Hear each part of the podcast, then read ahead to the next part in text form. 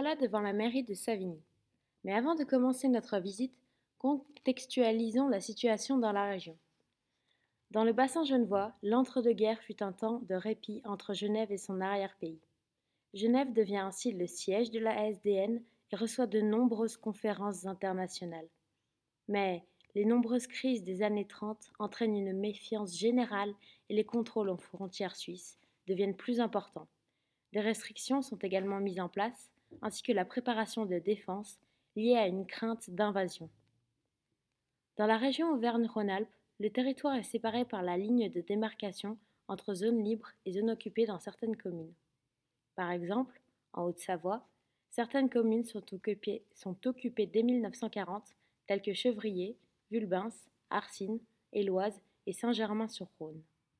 Cependant, des combats s'organisent à Fort-l'Écluse pour bloquer le passage des Allemands en Haute-Savoie et dans le pays de Gex, mais une invasion a tout de même lieu le 22 juin 1940.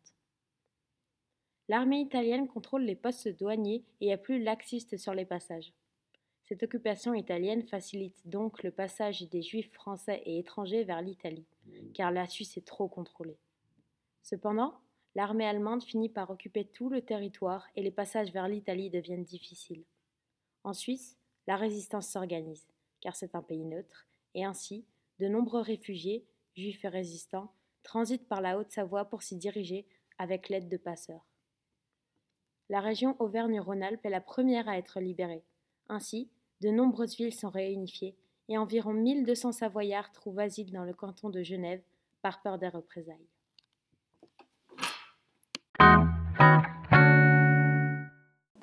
Le 11 juillet 1940, Pétain arrive au pouvoir de la France. Il devient donc le dirigeant du régime de Vichy. Le 27 septembre 1940, il crée la loi sur la situation des étrangers en surnombre dans l'économie nationale, ce qui permet de concevoir les groupes de travailleurs étrangers communément appelés GTE. Ce qui signifie donc que les étrangers de sexe masculin âgés de 18 ans à 55 ans, si longtemps que les circonstances exigent, doivent être rassemblés dans des camps s'ils sont en surnombre dans l'économie nationale ou si ce sont des réfugiés et qui sont dans l'impossibilité de regagner leur pays d'origine. Les GTE ont également pour rôle d'être mis, à disposition des entreprises afin de fournir de la main-d'œuvre, que ce soit des travaux agricoles, forestiers ou encore industriels. Nous allons justement nous pencher sur le camp de la 514e GTE situé près du village d'Olier, dans la commune de Savigny. Il comptait environ 200 anciens combattants républicains espagnols en 1941 et qui avaient fui le régime dictatorial de Franco. Il y avait aussi environ le même nombre de réfugiés juifs, allemands, autrichiens ou encore polonais en 1942. Ils vivaient et travaillaient dans des baraquements à Ollier et Plamont en semi-liberté car le camp de travailleurs était encadré.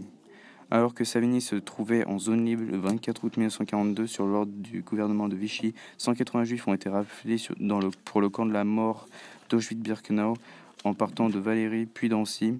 Nous pouvons donc trouver devant l'église de Savigny une plaque en mémoire de ces juifs raflés. Le 1er juillet 1944, les Allemands arrivent au hameau de Murcier.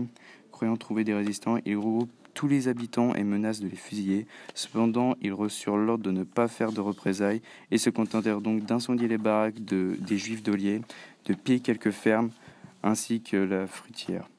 Il existe un chemin de promenade pour se rendre à l'endroit où se trouvait l'ancien camp de travail appelé le chemin des Espagnols.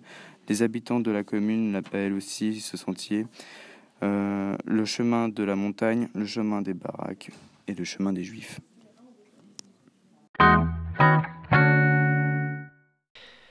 Marianne Cohn est une résistante allemande, née le 17 septembre 1922 à Mannheim et est morte assassinée le 8 juillet 1944 en Haute-Savoie. Elle était membre du EIF, les éclaireurs israélites de France. Elle a été arrêtée le 31 mai 1944 près d'Annemasse, à 200 mètres de la frontière suisse. En 1942, Marianne s'occupe des enfants juifs de France, menacés de la déportation. En 1943, elle est incarcérée à Nice, où elle a été relâchée trois mois plus tard. Lors de cette première détention, elle aurait rédigé son célèbre poème Je trahirai demain. Je trahirai demain, pas aujourd'hui. Aujourd'hui, arrachez-moi les ongles, je ne trahirai pas. Vous ne savez pas le bout de mon courage. Moi je sais. Vous êtes cinq mains dures avec des bagues. Vous avez au pied des chaussures avec des clous. Je trahirai demain, pas aujourd'hui, demain. Il me faut la nuit pour me résoudre.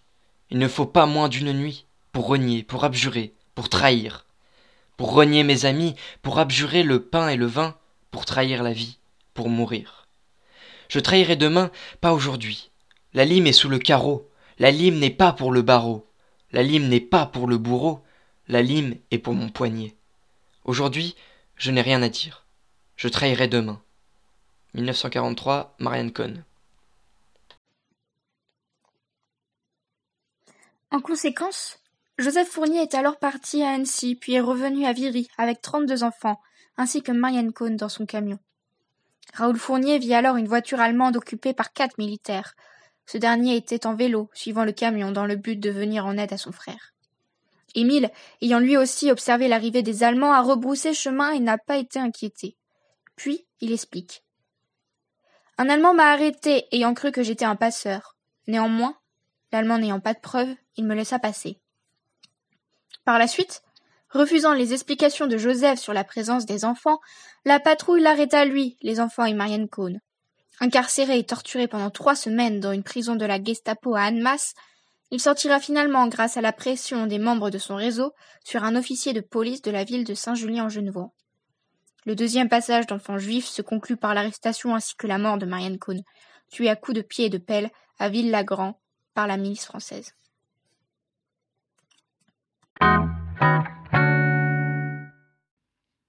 Anciennement à cette place se trouvait l'hôtel Bellevue. Celui-ci a été utilisé lors de la libération par les résistants.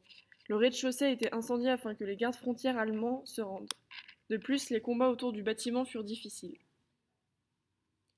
De 1938 à 1941, le maire de la ville, Félix Petit, fut destitué par le régime de, Vichy en 1941. Son neveu, René Nodo, lui, faisait partie d'un réseau qui faisait passer les enfants juifs en Suisse. Ainsi, 3000 personnes passèrent grâce au réseau d'août 1942 à février 1943. Sur le monument aux morts est gravé le nom des résistants morts pendant la libération et d'enfants juifs déportés. On y retrouve sûrement le nom de certains enfants sur les 43 personnes qui ont été arrêtées et envoyées à l'hôtel Pax d'Annemasse lors de la rafle du 9 juin 1944. Lors de la libération, Guy Boucher fut tué sur le toit de la maison en tentant de jeter une grenade. Les prisonniers allemands sont menacés d'exécution si les insurgés ne se rendent pas. Le but est d'éviter d'autres pertes de résistants. La menace est exécutée et les 22 prisonniers allemands sortent les mains en l'air. À cet endroit, il y a eu la reddition du poste de commandement allemand. Nous pouvons voir sur la photo 6 juin 13 Allemands les mains en l'air et 4 résistants extrêmement connus pendant la libération.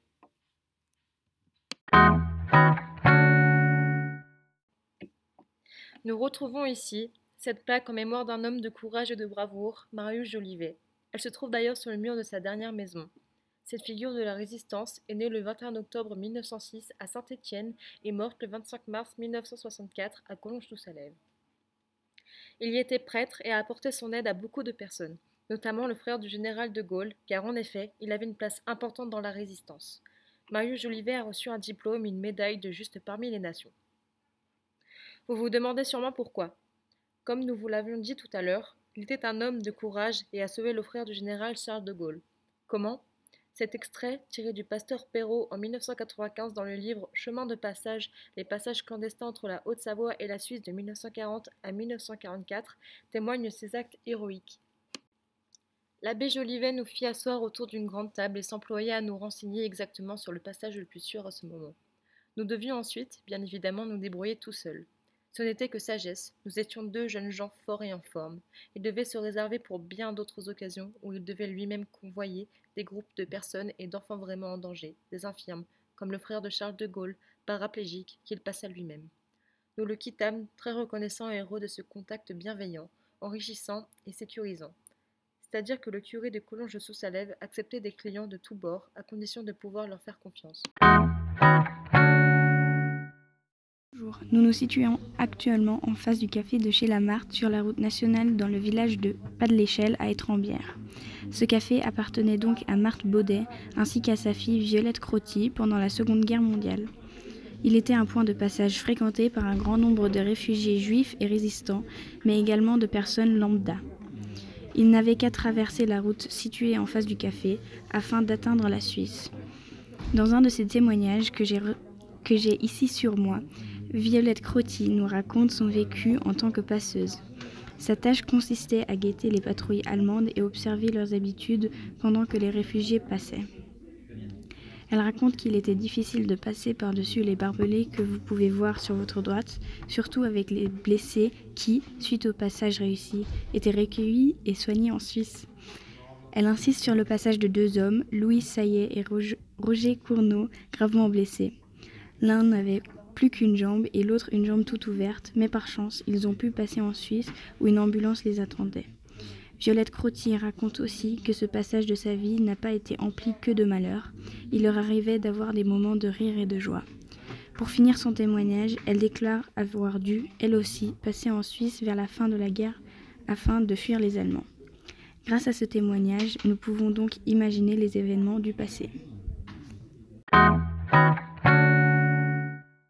L'hôtel Pax, situé rue de la Gare à Annemasse, était d'abord le siège du service de répression italien puis allemand. L'hôtel étant devenu trop petit, c'est une prison qui est ouverte en face de celui-ci. C'est ici que douze des enfants arrêtés avec Marianne Cohn furent mis en prison dans l'hôtel, tandis que dix-huit autres furent alors placés en colonie catholique. C'est grâce au maire et à Marianne Cohn, qui est d'ailleurs une figure emblématique de la résistance de la région, que les douze jeunes enfants ont pu vivre. Cette dernière s'est sacrifiée pour eux pour qu'ils évitent la déportation. Une plaque commémorative fut créée en hommage à ces victimes.